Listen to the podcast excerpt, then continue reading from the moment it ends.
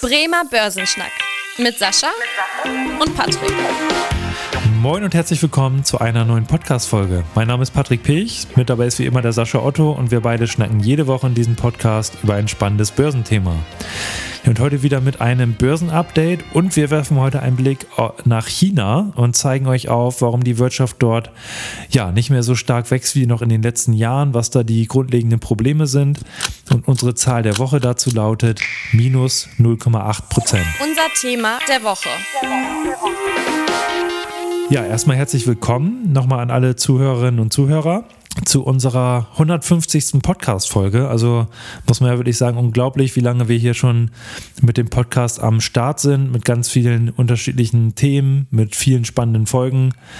Äh, Sascha, erstmal die Frage an dich, was geht dir dabei durch den Kopf, wenn du so an diese Zahl denkst, 150 Podcast-Folgen liegen hinter uns? Ja, also ich finde das total spannend und ich freue mich auch sehr über diese Entwicklung, weil eigentlich hat das Ganze ja mit einem sehr traurigen äh, Event angefangen. Wir hatten das ja äh, während der Corona-Zeit gestartet, um mit den Kunden weiter in Kontakt zu bleiben und so ein bisschen die Kapitalmarktausblicke, mhm. die wir ja immer gemacht haben, dann ähm, tatsächlich zu machen. Anfänglich noch sehr hemdsärmlich mit quasi der Telefonleitung und jetzt jetzt ein bisschen besseren Setup, um auch einer besseren Ton Tonqualität, gehe ich mal von aus. Deswegen, also ich bin da echt stolz drauf und ich finde, wir haben da was ganz Schickes gemacht. Und auch vielen Dank an die vielen treuen Zuhörer. Das ist total toll, dass, äh, dass ihr euch jedes, jede Woche unseren Podcast äh, auch reinzieht und uns gute Kommentare gibt. Also mich macht das richtig fröhlich. Auf jeden Fall, so geht es mir auch. Und gerade was auch schön ist zu sehen, dass wir ohne große Marketing-Spannings da äh, oder Werbung auch regelmäßig Zuwachs haben, äh, was jetzt die, die Follower angeht. Deswegen da auch nochmal vielen Dank und ähm, dass ihr da immer aufgerufen seid, den Podcast hier weiter zu empfehlen an Freunde und Bekannte. Ja, da sind wir eben auch einfach äh, in gewisser Weise darauf angewiesen und freuen uns dann natürlich über jede Weiterempfehlung, weil wir hier auch eben jede Woche viel Mühe reinstecken um euch hier ein Börsenupdate zu geben. Und auch heute wieder das Börsenupdate. Äh, gibt wieder einige spannende Themen, äh, die so passiert sind. Das erste, da würde ich einfach mal drauf eingehen, und zwar auf die aktuelle Wirtschaftslage in den USA. Da muss man wirklich sagen, ja, da läuft es äh, hervorragend. Also im Dienstleistungssektor, was ja wirklich auch mittlerweile auch die, der wichtigste Sektor mit in den USA ist, da ist die Stimmung einfach hervorragend. Also ähm, der ISM-Index bildet ja immer diese Stimmung ab. Der ist im Januar wieder gestiegen um 2,9 Punkte auf 53,4 Punkte und eben über dieser 50-Punkte-Grenze, wo man immer, immer sagt, das zeigt eigentlich an, dass die Wirtschaft in den nächsten Monaten wächst. Auch der Arbeitsmarkt bildet das Ganze ab. Also da wurden im Januar äh, zahlreiche neue Stellen geschaffen. Die Stundenlöhne ziehen äh, weiter an. Äh, also insgesamt sehr, sehr euphorische Stimmung. Was allerdings auch dafür sorgt, äh, dass am Anleihenmarkt äh, die Renditen gestiegen sind, also in der Folge quasi sinkender Anleihenkurse. Sascha, wie hat das jetzt damit zu tun? Also auf der einen Seite haben wir gute Wirtschaftsnachrichten, auf der anderen Seite äh, sinken jetzt quasi die Kurse von den, von den Staatsanleihen und führen zu steigenden Renditen. Ja. Passt das zusammen? Das passt sogar extrem gut zusammen. je besser es in Amerika momentan läuft, je fröhlicher die Menschen dort sind, naja gut, wirtschaftlich. Ich glaube, sozial haben die sehr viele Themen. Aber ein anderes, anderes, anderes Fass, das wir nicht aufmachen wollen. Hm. Nein, also je besser die Wirtschaft läuft und je mehr äh, die Löhne dort steigen und desto robuster die Gewinne bei den Unternehmen dort sich nach oben entwickeln, entwickeln, desto wahrscheinlicher ist es, dass die Notenbanken die Zinsen erst später senken. Mhm. Und das ist natürlich so der Faktor, der am Anleihenmarkt die letzte Zeit so ein bisschen gespielt wurde, dass man einfach sehr stark darauf gesetzt hat, dass die amerikanische Notenbank die Zinsen sehr, sehr schnell senken wird. Durch die sehr guten Konjunkturdaten dauert das jetzt wahrscheinlich ein bisschen länger und damit leiden die Aktien, die Anleihen momentan und die Aktien äh, profitieren aber trotzdem. Also diejenigen, die jetzt sagen, oh, läuft doch wirtschaftlich gut, die Aktienmärkte steigen, Warum ist mein Portfolio gegebenenfalls nicht ganz so gut unterwegs? Das kann natürlich damit zusammenhängen, dass da einige Anleihenbestände im Portfolio sind, die jetzt eben in der Folge sich nicht so gut entwickelt haben. Äh, ansonsten ja auch nochmal eine Thematik, die sich auch nicht so gut entwickelt hat, ist der Immobilienmarkt. Da gibt es jetzt auch neue, neue Zahlen. Ähm, einerseits der Wohnimmobilienmarkt, da sind die Preise jetzt in den Monaten Oktober, November, Dezember weiter zurückgegangen um 1,6 Prozent. Hört sich jetzt erstmal nicht viel an, aber gerade im Bereich der Gewerbeimmobilien, da gehen die Preise schon deutlich zurück. Also 5,2 Prozent war da der Rückgang im vierten Quartal. Und das sorgt eben auch für ja, eine angespannte Lage, beispielsweise auch die deutsche Pfandbriefbank-Aktie, die gab deswegen auch ähm, deutlich nach, um 24 Prozent seit Jahresanfang. Immobilienmarkt läuft also nicht so gut und da muss man wirklich sagen, ist erstmal auch keine wirkliche Besserung in Sicht, was die Preise angeht. Genau, ansonsten der Blick nach China. Sascha, magst du uns da mal einen Überblick geben? Wie läuft es in der äh, Volksrepublik China? Wie ist da so die wirtschaftliche Lage im Moment? Ist ja auch wirklich sehr bedeutend für die Weltwirtschaft. Ja, wir hatten schon über Evergrande gesprochen. Also der Immobilienmarkt läuft da auch nicht so ganz rund. Aber das ist nicht das Hauptproblem, was China momentan hat. Sicherlich gibt es da noch den Aktienmarkt auch, der tatsächlich extrem schlecht performt hat die letzten Jahre. Deswegen hat auch der, der Staat ganz klar gesagt, wir werden dort intervenieren, wir werden dort äh, Gelder am Aktienmarkt investieren. Das ist eins der Themen. Mhm. Und es soll auch ein Stück weit dann ähm, Short-Selling verboten werden. Also teilweise ist es auch schon eingeschränkt worden, das Ganze. Weil die große Problematik ist halt, viele Chinesen haben auf äh, Pump spekuliert. Das haben die Amerikaner eine Zeit lang ja auch gern gemacht. Wenn die Aktienkurse jetzt weiterfahren, wäre das tatsächlich ein großes Problem für weiterfallende Kurse, weil diese sogenannten Margins, also die Absicherung für gehebelte Geschäfte dann unter Umständen greifen würden. Und das möchte die Regierung in der Form tatsächlich verhindern. Ich meine, es gibt da noch mal eine ganz interessante Zahl, also die oder ein ganz interessanter Vergleich. Wenn man sich momentan mal anschaut, wie stark der ähm, chinesische Aktienmarkt gelitten hat, kann man das sehr gut vergleichen. Die ganzen in Hongkong gehandelten chinesischen Aktien sind weniger wert als die Nvidia-Aktie. Hm. Also wenn man sich das einfach mal im Vergleich zieht. Also dieses momentan sehr stark gehypte Unternehmen, was ja die äh, KI-Chips auch herstellt, deswegen natürlich eine der, der, der großen Performer der letzten Jahre gewesen. Das ist momentan wertvoller als alle in Hongkong gehandelten China-Aktien. Also das ist ein klares Signal und zeigt natürlich auch so ein bisschen die, auf der einen Seite vielleicht die sehr gute Entwicklung von Nvidia, auf der anderen Seite natürlich auch die sehr schlechte Entwicklung der chinesischen Aktien. Okay, ja, das muss man wirklich sagen, sehr, sehr enttäuschend auch, äh, gerade weil ja auch einige Investoren da auf China in den letzten Jahren gesetzt haben, eben als ja, Alternative auch zu US-Anlagen oder zu den großen US-Titeln. Wurde immer wieder gesagt, beispielsweise Alibaba, Tencent und so, dass da ja, dass das eigentlich so die, die Heilsbringer sind und jetzt eben eine große Enttäuschung an den, äh, an den Märkten. Äh, und das ist ja nicht nur der Aktienmarkt, auch die Wirtschaft insgesamt läuft sehr, sehr stockend. Da verschiedenste Probleme, auf die wir gleich nochmal eingehen können. Eine Folge der, ja, der schwächeren Wirtschaftsaktivität ist jetzt aber auch das Thema Preisentwicklung. Und da äh, möchte ich auch an dieser Stelle unsere Zahl der Woche auflösen. Und zwar ähm, haben wir in China, anders als in ganz vielen anderen Ländern weltweit, eine Deflation, also keine steigenden Preise, sondern im Gegenteil sinkende Preise. Und mittlerweile liegt ja die, die Deflation da bei minus 0,8 Prozent. Wirklich äh, erschreckend in Anführungsstrichen, kann man schon, schon sagen. Ist auch der stärkste Preisrückgang seit 2009 und hat eben zur Folge, dass da auch zum Teil jetzt gesagt wird, okay, wenn die Preise sinken, dann warten einige Unternehmen, Privatpersonen auch mit ihren Konsumausgaben oder schieben das in die Zukunft, was natürlich noch weitere Wirtschaftsprobleme verursacht. Also äh, durchaus ein kritischer Punkt.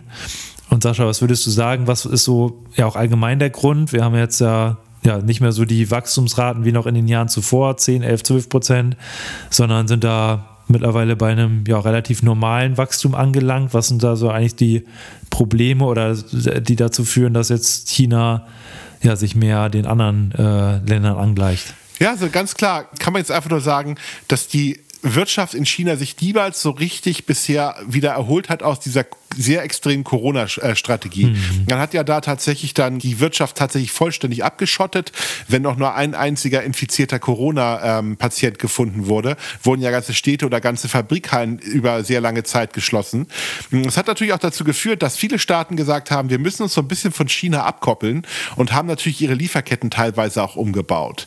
Sicherlich hat natürlich auch der Ukraine-Krieg so ein bisschen das Bewusstsein geschärft, jetzt, dass man vielleicht doch mal genauer hingucken kann. Und China hat ja tatsächlich auch einiges Bedrohungspotenzial in der Welt. Also deswegen fragt man natürlich auch dort als Unternehmen, hm. ob man dort so viel investieren sollte. Das sind so die zwei Faktoren. Jetzt aber vielleicht mal das Gute. Ich meine, Weltwirtschaft funktioniert ja manchmal ganz einfach. Und diese Inflationsrate ist natürlich auch, äh, oder die Deflationsrate, die wir momentan haben, zeigt natürlich auch, die Preise in China sinken. Und das wird natürlich dazu führen, dass wir importieren ja immer noch viele Produkte aus China. Das bedeutet natürlich auf der anderen Seite auch, dass wir dort natürlich auch dann, ich sag mal, Deflation teilweise importieren und damit unsere Inflationsraten senken können, mhm. weil es natürlich ein großer Faktor ist. Und das könnte natürlich auch momentan ein Geschäftsmodell für die chinesische Wirtschaft sein, sich aus diesem Tal der Tränen wieder zu erholen. Weil wenn, ich meine, wenn es günstig ist, kauft man auch in China. Da gar keine Frage von der Situation her. Und fairerweise muss man auch sagen, diese Aussage, dass in China nur billige Ware produziert wird, ich meine, in China hat es auch in vielen Qualitätsbereichen schon tatsächlich eine, eine sehr gute Position erwirtschaften können. Also ich glaube, das ist schwierig in China, aber ich würde nicht sagen, dass der Hopfen und Malz verloren ist, ganz klar. Ja, durchaus noch positive Argumente für die Zukunftsperspektive. Das, was du gerade angesprochen hast, das Thema äh, hier Handel auch mit, mit Deutschland, da muss man auch weiterhin sagen, auch wenn jetzt äh, das äh, in, auch ein bisschen in Stocken geraten ist und beispielsweise die USA da durchaus aufgeholt haben, ist China weiterhin äh, der bedeutendste Handelspartner Deutschlands mit einem Handelsvolumen von ja, etwa 253 Milliarden Euro. USA USA haben da jetzt eben mittlerweile aufgeholt, ähm, sind da auf ähnlichem Niveau unterwegs. Also da aber weiterhin die, die wichtige Bedeutung, die da herauskommt. Und das, was du eben gesagt hast, Sascha, das spiegelt sich auch in der Prognose des äh, IWFs, des Währungsfonds wieder, dass da prognostiziert wird, dass die Wirtschaft in diesem Jahr um 4,2 Prozent wächst. Also es ist ja nicht kein Wachstum da, es ist halt nur ein geringeres Wachstum als in den Jahren zuvor, aber durchaus ja noch eine positive Wachstumsrate, über die sich auch einige europäische Länder beispielsweise total freuen würden. Also da weiterhin ja, Wachstum in Aussicht. Genau, und ansonsten nochmal der Blick zum Aktienmarkt. Das Börsenwetter. Ja, da würde ich sagen, kann man ja durchaus von einer sehr euphorischen Stimmung sprechen. Sascha, was sind im Moment so die Gründe, dass Nikkei, S&P, DAX und so weiter andauernd äh, neue Rekordstände einfahren? Ich meine mittlerweile sogar ja der S&P 500 das erste Mal mit über 5000 Punkten. Der Nikkei hat auch äh, das Hoch von 19, 1990 wieder erreicht. Was sind da so die Gründe für die euphorische Stimmung? Also die Quartalssaison in Amerika war gar nicht so schlecht. Also die war sogar ziemlich gut. Es hat ja niemand erwartet, dass die Unternehmen so gutes Geld verdienen. Insbesondere auch die Tech-Werte konnten tatsächlich abliefern. Mhm. Und das hat natürlich nochmal dazu geführt, dass ähm, gerade die, ich sag mal, Magnificent Seven, also die glorreichen Sieben, also tatsächlich äh, neue Höchstkurse auch äh, dann markieren konnten. Das hat auch den S&P nochmal über 5000 Punkte gehoben. Also ganz klar. Aber auch die Japaner, die so ein bisschen eine kleine Renaissance haben, konnten tatsächlich jetzt äh, seit 34 Jahren ein neues Hoch erreichen, also mit über 37.000 Punkten. Das ist auch interessant, weil Japan ist ja auch eine Nation, die ähm, jetzt auch wieder als Hightech oder ich sag mal ähm, auch als Robotiknation als Biotech-Nation wieder entdeckt wurde und so, dass man einfach nur sagen kann, da fließen momentan ganz gute Gelder rein. Also ein Land, was über sehr, sehr viele Jahre völlig vernachlässigt wurde in Depots, hat es natürlich auch nochmal geschafft. Und auch der DAX, der, der, so ein bisschen, ich sag mal, langsamer, aber auch kontinuierlicher hat, zumindest mal die 17.000 Punkte geknackt. Gut, jetzt nimmt man mal wieder ein paar Gewinne mit, aber insgesamt ist die Stimmung hier auch gar nicht so schlecht. Also man kann einfach nur ganz klipp und klar sagen, sieht auf jeden Fall in den Börsen sehr gut aus und momentan sieht man eher das Positive als das Negative und kauft gerne Aktien. Okay, ja, also da sehr erfreuliche äh, Unternehmenszahlen, auch ein paar, die, die hier und da mal enttäuschen, aber das, was du schon gesagt hast, unter dem Strich durchaus positive Nachrichten. Da können wir uns ja auch nochmal jetzt aus der jüngsten Woche ein paar Zahlen rausnehmen. Ich meine, diese Tech-Berichte, die sind ja schon jetzt auch äh, zwei, drei Wochen her, auf die brauchen wir jetzt ja nicht mehr unbedingt eingehen, weil das haben viele ja auch schon äh, mitbekommen. Aber jetzt auch in der letzten Woche gab es auch wieder ein paar spannende Berichte. Können wir uns ja nochmal ein, zwei äh, Themen rausfischen. Ich würde einfach mal anfangen mit äh, Walt Disney. Da lief es auch sehr, sehr gut im letzten Quartal. Walt Disney ist ja jetzt nicht nur irgendwie äh, Disney Plus, sondern auch die Freizeitparks und da ist eben die Nachfrage sehr gut. Ja, der Umsatz blieb äh, da konstant, aber die Verluste, die jetzt auch im Streaming-Geschäft in den letzten Jahren da waren, die äh, wurden auch reduziert und die Prognosen wurden bestätigt, was jetzt auch erstmal schon mal so eine, ja, eigentlich eine Überraschung war, muss man sagen. Und äh, Disney hatte auch angekündigt, jetzt in den Gaming-Markt weiter vorzustoßen, da also auch sich Chancen auszurechnen. Und das kam eben ganz gut an an der Börse, dass die Aktie da über 11 Prozent anstieg. Äh, also auch da positive Nachrichten für die Aktionäre und äh, sorgt natürlich auch dafür, dass es insgesamt eine gute Stimmung äh, gibt, auch im Streaming-Markt im Allgemeinen. Hast du noch irgendwelche spannenden Berichte, Sascha, die jetzt in der letzten Woche aufkamen? Ja, ich meine, vielleicht noch mal so ein bisschen eins der ganzen gehypten Themen, die auch so ein bisschen äh, momentan gespielt sind. Eli Lilly ist ein, ein Pharmakonzern, der tatsächlich ähm, ein direkter Konkurrent von Novo Nordisk ist. Ich meine, wir alle haben ja so ein bisschen mitbekommen, dass es inzwischen ja diese wunderbaren Pens gibt, mit denen wir alle ganz schnell ganz schlank werden können. Also, und Eli Lilly ist tatsächlich eines der Unternehmen, was davon auch profitiert. Das sind ja eigentlich in der Regel Medikamente, die so ein bisschen aus den Diabetesbehandlung Universum kommen. Das ist natürlich momentan ein relativer Anstieg, der dort stattfindet. Ähm, auf der anderen Seite haben die auch ein Unternehmen übernommen, das hat ein bisschen die Gewinne geschmälert, aber insgesamt sieht man, dass äh, das Unternehmen entwickelt sich positiv, gerade bei diesen Trendmedikamenten, sodass die Aktie sich sehr, sehr gut entwickelt hat und die Quartalszahlen sehr gut bewertet wurden von den Börsen. Ja, sehr schön. Also auch da äh, positive Nachrichten. Wir halten euch natürlich ja, weiter auf dem Laufenden, wenn es da, äh, da spannende äh, Themen gibt. Ansonsten äh, könnt ihr natürlich auch wie immer Themenwünsche äußern an die E-Mail-Adresse podcast.sparkasse-bremen.de und wir freuen uns natürlich auch wieder, wenn ihr den Podcast hier äh, eine gute Bewertung da lasst bei Spotify, bei Apple Podcast und wenn ihr in der nächsten Woche wieder einschaltet. Bis dahin, tschüss. Tschüss. Vielen Dank fürs Interesse. Das war der Bremer Börsenschnack, ein Podcast mit Sascha und Patrick. Noch ein kurzer Hinweis und an dieser Stelle liebe Grüße aus der Rechtsabteilung. Die gesprochenen Inhalte bilden die persönliche Meinung der handelnden Person, also in den meisten Fällen von Sascha und mir wieder. Sie stellen also keine Handlungsempfehlung zum Erwerb oder zur Veräußerung der genannten Wertpapiere oder anderer Finanzinstrumente der genannten Emittenten dar. Bei Fragen wende dich gerne an deinen Berater.